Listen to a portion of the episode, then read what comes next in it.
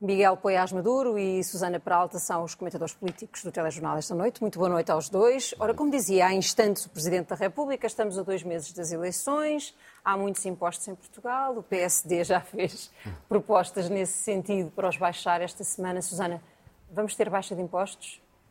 Ah, eu julgo que sim, eu acho que é quase inevitável que isso venha a acontecer, porque parece que o PSD marcou a agenda política de uma maneira muito perspicaz, portanto, não acho difícil uh, que isso não venha a acontecer. Uh, agora, um, essa questão de Portugal, saber se Portugal tem ou não tem impostos elevados, é, é uma questão que depende um bocadinho como nós olhamos para o problema, não é? A verdade é que Portugal é um país que está razoavelmente na média, está mais ou menos a, me, a meio da tabela, não é na média, mais ou menos a meio da tabela da União Europeia relativamente aos impostos e se calhar depois a seguir vamos olhar para Sim, os gráficos e vamos ver isso com mais calma.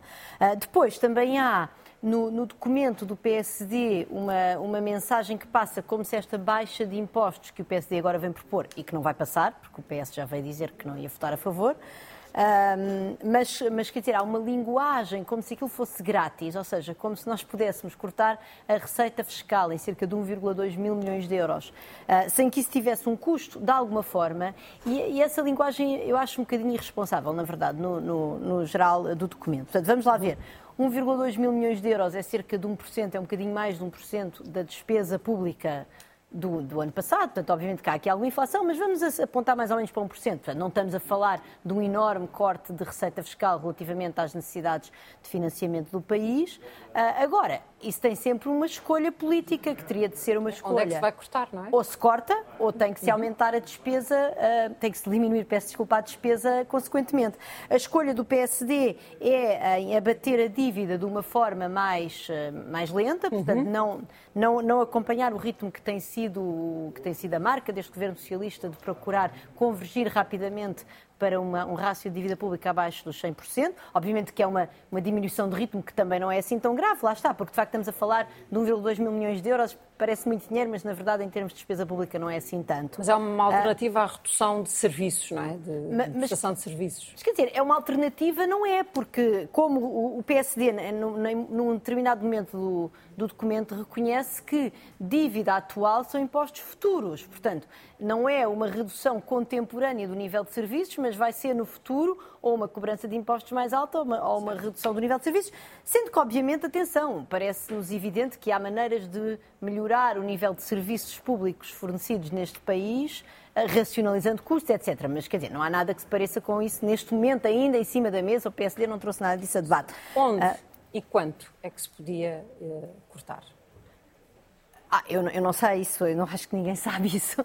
Eu acho que é, eu acho que nós olhamos para exemplos que são um, que são chocantes. Por exemplo, nós sabemos que a mesma própria falta de investimento público gera má despesa pública, Sim. porque muitas vezes os nossos serviços públicos estão, a, por exemplo, a utilizar carros que se calhar já, que já exigem uma manutenção que não seria necessária. Estou a dar exemplos teóricos. Ou, por uhum. exemplo, os edifícios hospitalares ou escolares têm muita ineficiência energética e isso também gera má despesa pública e eu admito que haja racionalização a fazer ao nível das equipas. Mas, mas o que eu perguntava é quando olhamos para aquilo que é a carga fiscal em Portugal e e, comparamos com, com outros países, onde é que Portugal está de facto a sobrecarregar uh, os portugueses e a que níveis? Quando houve, a classe média, não é?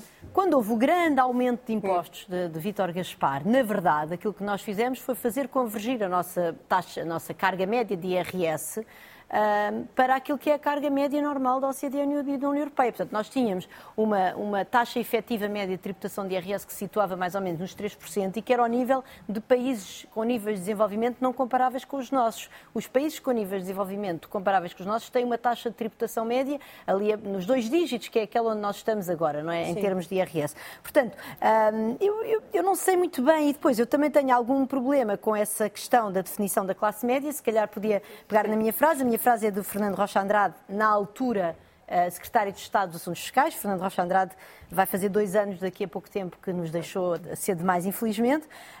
E era por causa de outra medida em sede de IRS que, uh, que, que, enfim, a oposição acusava ao governo que esta medida penalizasse a classe média. Que tem a ver com o quociente familiar, a maneira como se ia ter em conta o número de filhos, não interessa. E, de facto, Fernando Rocha Andrade, eu fui buscar esta citação porque mostra bem que o conceito de classe média é um bocadinho aquilo que cada um quiser. E o que ele diz é, uh, ele está a contrapor à classe média que, no fundo, muitas vezes nestes debates as pessoas acham que a classe média são as pessoas que estão sentadas à mesa, não é? E, obviamente, nenhum de nós aqui faz parte da classe média, estamos muitíssimo acima da classe média portuguesa. E então, Fernando Rocha Andrade contrapondo a esse tipo de classe média, diz assim: há uma outra classe média, em empregos de pessoas que concluíram o liceu e trabalham no comércio, nos serviços e que são também operários industriais. Se nós excluirmos toda essa gente e a classe média forem só médicos e advogados, então sim, podemos dizer que esta medida que ele estava a propor certo. prejudica a classe média. E, portanto, também tem muito a ver com esta, com esta definição de classe média. A verdade é que o grosso da redução de impostos proposta pelo PSD concentra-se em escalões do rendimento que deixam 70% das pessoas com rendimentos mais baixos atrás desses escalões de rendimento. Que disse em si não tem mal nenhum. Ou seja, eu acho que é uma opção política que não seria a minha, mas eu acho que o PSD tem o direito de a, de a propor. É uma... Agora, chamar isso classe média é sempre assim um bocadinho esquisito, porque se a classe média puder ser tudo aquilo que nós quisermos, então é sempre muito fácil apresentar medidas de política e dizer que é para ajudar a classe média. Quando, quando olhamos para os escalões de IRS que temos, a classe média começa e acaba onde? É, eu não sei, se calhar se pudéssemos olhar já para o primeiro sim, gráfico sim. que eu trouxe, a verdade é que no primeiro escalão de IRS estão 55% dos agregados familiares. Atenção que estas, esta, estas estatísticas de IRS têm alguns problemas. Por exemplo, a definição de agregado familiar pode ter apenas um contribuinte para as pessoas que declaram impostos sozinhas, pode ter dois contribuintes. Portanto, eh, enfim, são, são 55% das declarações de impostos submetidas eh, estão no primeiro escalão. Que é esta mancha maior azul escura. Que é a mancha maior azul escura. Portanto, de facto, é um bocadinho difícil dizer. Eh, eu, eu não sei se a classe média tem ou não tem que ter uma definição estatística, mas eu acho que a estatística tem que entrar de alguma forma na definição da classe média. E dizer que essa classe média está a partir do escalão 3, que lá está, já deixou 70% das pessoas para trás, já estamos a falar de uma classe bastante privilegiada Sim. e essa é a classe que está a ser maioritariamente beneficiada por esta proposta do PSD. Em comparação, sim. Olhamos para o próximo Era quadro. Era isso que eu ia dizer, sim, porque é interessante, por exemplo, portanto, o próximo quadro que mostra é a distribuição da coleta de IRS, já agora eu tirei dos números os não, os não residentes, porque não, não valia a pena. Portanto, isto está tudo normalizado apenas para os residentes fiscais e, uh, enquanto que o primeiro escalão tem 55% dos contribuintes, tem apenas 4,3% da receita fiscal, ou contribui apenas com 4,3% da receita fiscal, e comparando diretamente com o sétimo escalão, onde há apenas 0,4% dos agregados familiares contribuintes e contribui com 13,1% da receita fiscal. Portanto, isto mostra que uh, há uma concentração muito grande de pessoas em escalões do rendimento que têm rendimentos tão baixos que, de facto, contribuem muito pouco para, uh, para a receita fiscal.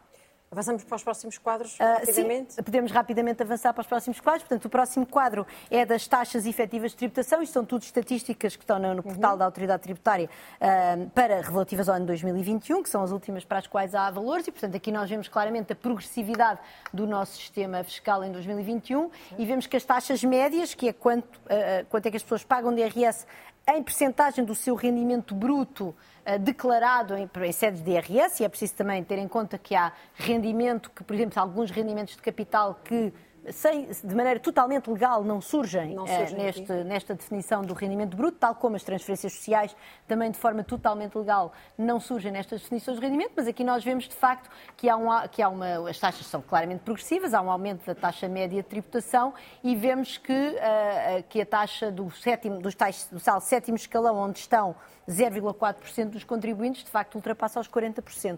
E atenção que isto é apenas IRS, portanto, em cima disto há contribuições para a Segurança Social. Eu propunha deixarmos, Sim. Eh, se calhar, o Guto e, e, incluir o Miguel nesta, nesta análise de, de, das propostas que estão em cima da mesa e daquilo que o país precisa, de facto. Eh, a Susana citou vários, vários temas, vários deles importantes e, e alguns não, não, não fáceis. Eu acho que o ponto de partida tem de ser há aqui sempre um equilíbrio que tem de ser feito e é a quadratura difícil num país como o nosso, que não produz muita riqueza, entre a carga fiscal, que nos traz as receitas para o Estado, a despesa pública, por um lado, e o endividamento, porque se, se as receitas fiscais e a despesa pública não coincidirem, isso é mais endividamento e, e, e impostos futuros. Uh, agora, dentro desse equilíbrio, o que nós temos de nos perguntar, por um lado, é se a, carga fiscal que temos em Portugal, o peso fiscal que temos em Portugal é ou não excessivo, uhum. e por outro lado, se este ano aconteceu algo de especial em relação a isso. Eu acho que são duas questões uh, diferentes e importantes. Uh, a, pri a, primeira é, uh, a Susana tem razão, se nós olharmos para a, para a carga fiscal, Portugal está na média europeia. Se nós olharmos para outro dado, outro indicador, eu tenho aí um, um gráfico que compara os dois, que é mais discutível, mas que me parece a mim eh, mais eficaz em termos de demonstrar aquilo que é o esforço fiscal de cada contribuinte. Nós estamos já a ver esse... Nós vemos que, em termos de esforço fiscal, Portugal já está mais próximo do topo europeu. Qual é a diferença que o índice de esforço fiscal procura medir relativamente à carga fiscal? Procura ter em conta eh, atender ao rendimento de, de, de, dos contribuintes em termos de paridade poder de compra, portanto, em termos, e, a, e, a, e, a, e, ao custo de vida que, que, existe em cada país, e, portanto, a partir daí perceber qual é o esforço fiscal que é exigido dos contribuintes desses países. Se nós olharmos para esse indicador, já há mais argumentos no sentido de existir, de dever existir um, um alívio fiscal em, em, Portugal. Vamos ver então esse quadro do esforço fiscal que mostra que Portugal é o sexto país. É o sexto maior da, sexto da Europa. Sim. Mas eu acho, sobretudo, e esta proposta do PSD é uma proposta que se apresenta ela mesma como transitória até uma reforma estrutural, uhum. me parece que é muito mais importante. Por exemplo, engloba alguns rendimentos. A proposta é do PSD fala disso que querem englobar mais rendimentos, porque isso é fundamental para existir maior justiça, justiça, fiscal, maior simplificação, porque um sistema fiscal como o nosso, por exemplo, no IRC, nós se olharmos para a taxa nominal, temos uma das taxas nominais mais altas da Europa, torna-nos muito pouco competitivos do ponto de vista da taxação fiscal. A taxa efetiva já é bastante mais baixa está da média europeia. É Porquê é que nós não aproximamos uma da outra? Ainda por cima, a taxa efetiva o que é que significa? Significa que há imensos benefícios fiscais certo. que depois fazem baixar. Mas isso, quem tem mais poder, mais conhecimento, mais proximidade, mais informação, beneficia, mais, beneficia, é? beneficia disso. Portanto, nós temos certo. Um problema estrutural para resolver e devo dizer que este documento do PSD diz isso mesmo, que vai apresentar propostas estruturais e reconhece esses desafios. Para a Mas há uma questão também, não é? Exatamente. Mas há uma questão que eu me parece que é aquela que justifica estas propostas do PSD, que é a questão deste ano de facto, o que nós tivemos foi um aumento encaptado de impostos. Há muitos países na Europa, por exemplo, os escandinavos, que são até um exemplo em termos de exigência fiscal, em que existe um ajustamento automático dos escalões de impostos em função da inflação, para evitar que a inflação seja usada, como é o caso, como aconteceu em Portugal, como forma de aumentar impostos. De facto, a carga fiscal em Portugal este ano deve estar, nós devemos, já não devemos estar na média europeia, pelo menos este ano, porque atingiu um recorde absoluto. Porquê? Porque como não houve ajustamento dos escalões, na prática a inflação levou a que uh, o peso dos impostos se tornasse muito maior relativamente em, em, em, em, termos de PIB. E eu acho que é isso que a proposta do PSD pretende corrigir e, do meu ponto de vista, corrige em alguma medida, porque é, é prudente desse ponto de vista, e eu acho aceitável, isso acho aceitável. É verdade que não é uma proposta que responda aos problemas do futuro, apenas em alguns pontos introduz mais transparência, ao uhum. propor precisamente que nós adotemos o que acontece nos países escandinavos e de alguns países do centro da Europa, que é esse ajustamento automático. E ao propor já agora outra coisa que me parece interessante, que é sempre que, que as receitas fiscais sejam muito acima, e se calhar nós devíamos ter o mesmo para a despesa, mas provavelmente a despesa automaticamente isso, isso acontece, sejam muito acima do que está previsto, que haja no fundo uma espécie de orçamento retificativo. Para quê? Para que haja necessidade de uma nova deliberação política sobre se é justo ou não que aquilo que é um excesso de receita que o Estado não esperava, no fundo é a mesma coisa que quando Sim, falamos do excesso de receita Sim. dos bancos, por certo. exemplo. O Estado é a mesma coisa. Esse excesso extraordinário deve ser usado para quê? Bom. E aí essa, essa é a discussão. Devemos aliviar parcialmente temos, os impostos Temos de avançar muito rapidamente para o próximo tema, não, não vamos poder mostrar mais quadro nenhum. Não, não faz, eu queria só dizer uma coisa relativamente... Não, há, há de facto a estimativa que há, de, que não é uma estimativa, é um número dado pela Direção-Geral do Orçamento, e aliás citado no documento do PSD, é que há uma variação homóloga, portanto, a primeira metade do ano houve uma receita de IRS 8% superior à primeira metade do ano anterior. Mas depois há ali umas coisas que têm a ver com pagamentos por conta e tal, e portanto a Direção-Geral do Orçamento situa o verdadeiro aumento relativamente ao ano anterior em 6,7%.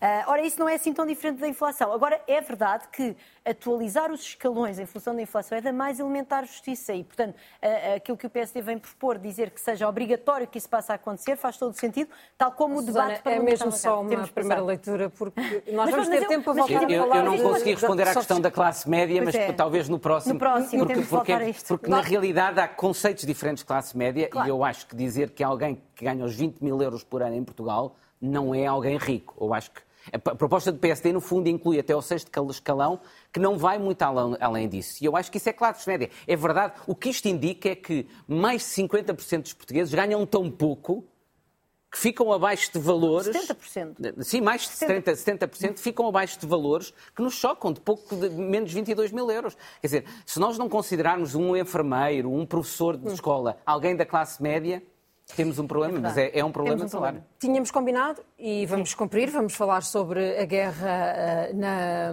na Ucrânia, mas vamos ter de ser uh, muito sintéticos e eu passo já uh, ao contacto para Kiev com os enviados especiais da RTP, Cândida Pinto e David Araújo. Cândida, muito boa noite. Já aqui falámos, vimos também a vossa reportagem uh, de hoje de como está a situação uh, no terreno. O que te pergunto é, com os apoios mais recentes que Zelensky tem estado a conseguir ao nível militar, com a declaração de entrega de caças F-16, isto é, é uma. pode trazer uma mudança no terreno da guerra ou não?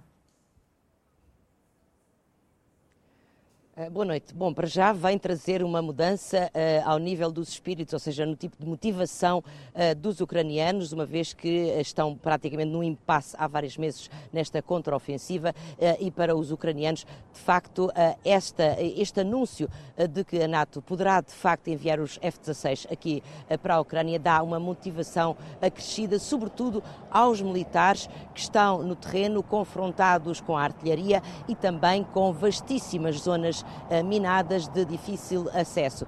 A Zelensky dá mais força à sua eh, liderança, ele que durante meses insistiu com a NATO eh, nesse apoio aéreo e que agora parece estar a conseguir, pelo menos com esse compromisso afirmado pela Dinamarca. Claro que isto não é instantâneo.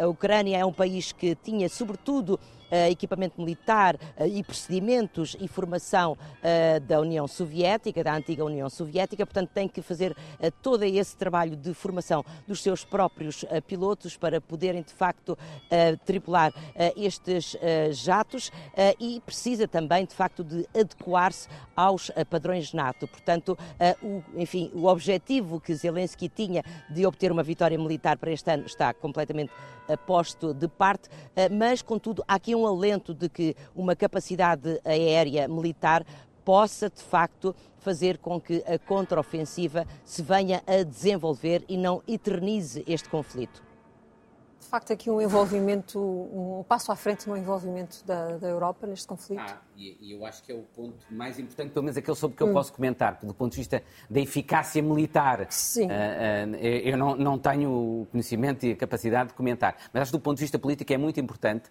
porque é um reafirmar do compromisso europeu e da NATO com o apoio à Ucrânia, no momento em que muitos começavam a questionar e a, abrir brechas nessa solidariedade europeia com a Ucrânia. E desde o início da guerra que eu tenho dito uma coisa: Putin sempre acreditou, e eu acho que é a aposta dele, que conseguiria virar as democracias europeias contra elas próprias. De que forma? Achando que o seu controle sobre o poder vai sobreviver mais tempo do que sobreviverá a resiliência do apoio das opiniões públicas europeias em termos morais com a Ucrânia. Ora, esta entrega dos aviões reafirma isso e desse ponto de vista para mim é importante. Eu não sei se é o momento de introduzir a minha frase, talvez eu seja. É. Porque uh, eu escolhi uma frase precisamente de um autor russo, uh, do Tolstói, da Guerra e Paz, em que ele diz que não há dois, os dois soldados mais poderosos são o tempo e a paciência.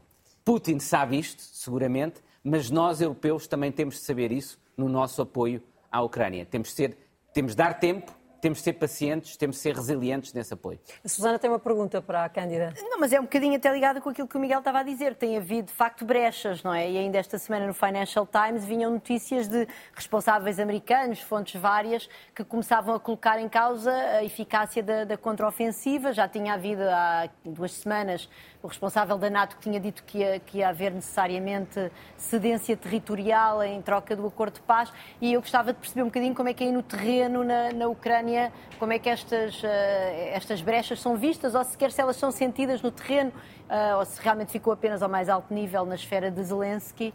E, no fundo, também perceber as tropas que já estão uh, nesta contraofensiva há umas semanas se isto não tem um impacto na própria moral no, no terreno.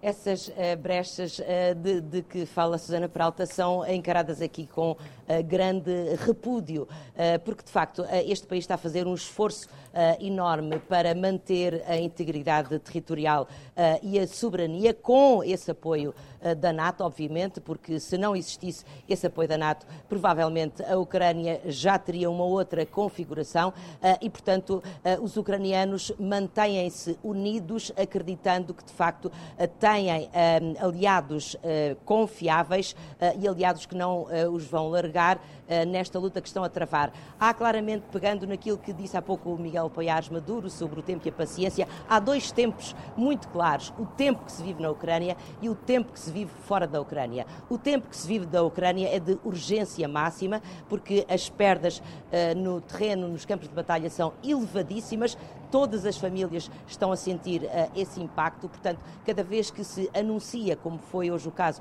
uh, de mais apoio militar, uh, aéreo no caso, isso é encarado com muita, muita animação aqui pelos ucranianos. A palavra da Rússia em relação, enfim, a tudo aquilo que poderá acontecer também está a ser colocada em causa, ou seja, também há uma expectativa sobre qual será a resposta da Rússia a este novo patamar que a NATO poderá estar a dar, estar a dar com o seu apoio aéreo. Cândida Pinto e David Araújo, Cândida, agradeço um, a vossa participação e este ponto de situação na Ucrânia, que era um dos temas que tínhamos uh, acertado a abordar hoje pelas complicações e pelas notícias mais uh, recentes neste conflito. Escutámos o nosso tempo, vemos para a semana. Obrigada, Susana. Obrigada. Obrigado. Obrigada. Boa noite.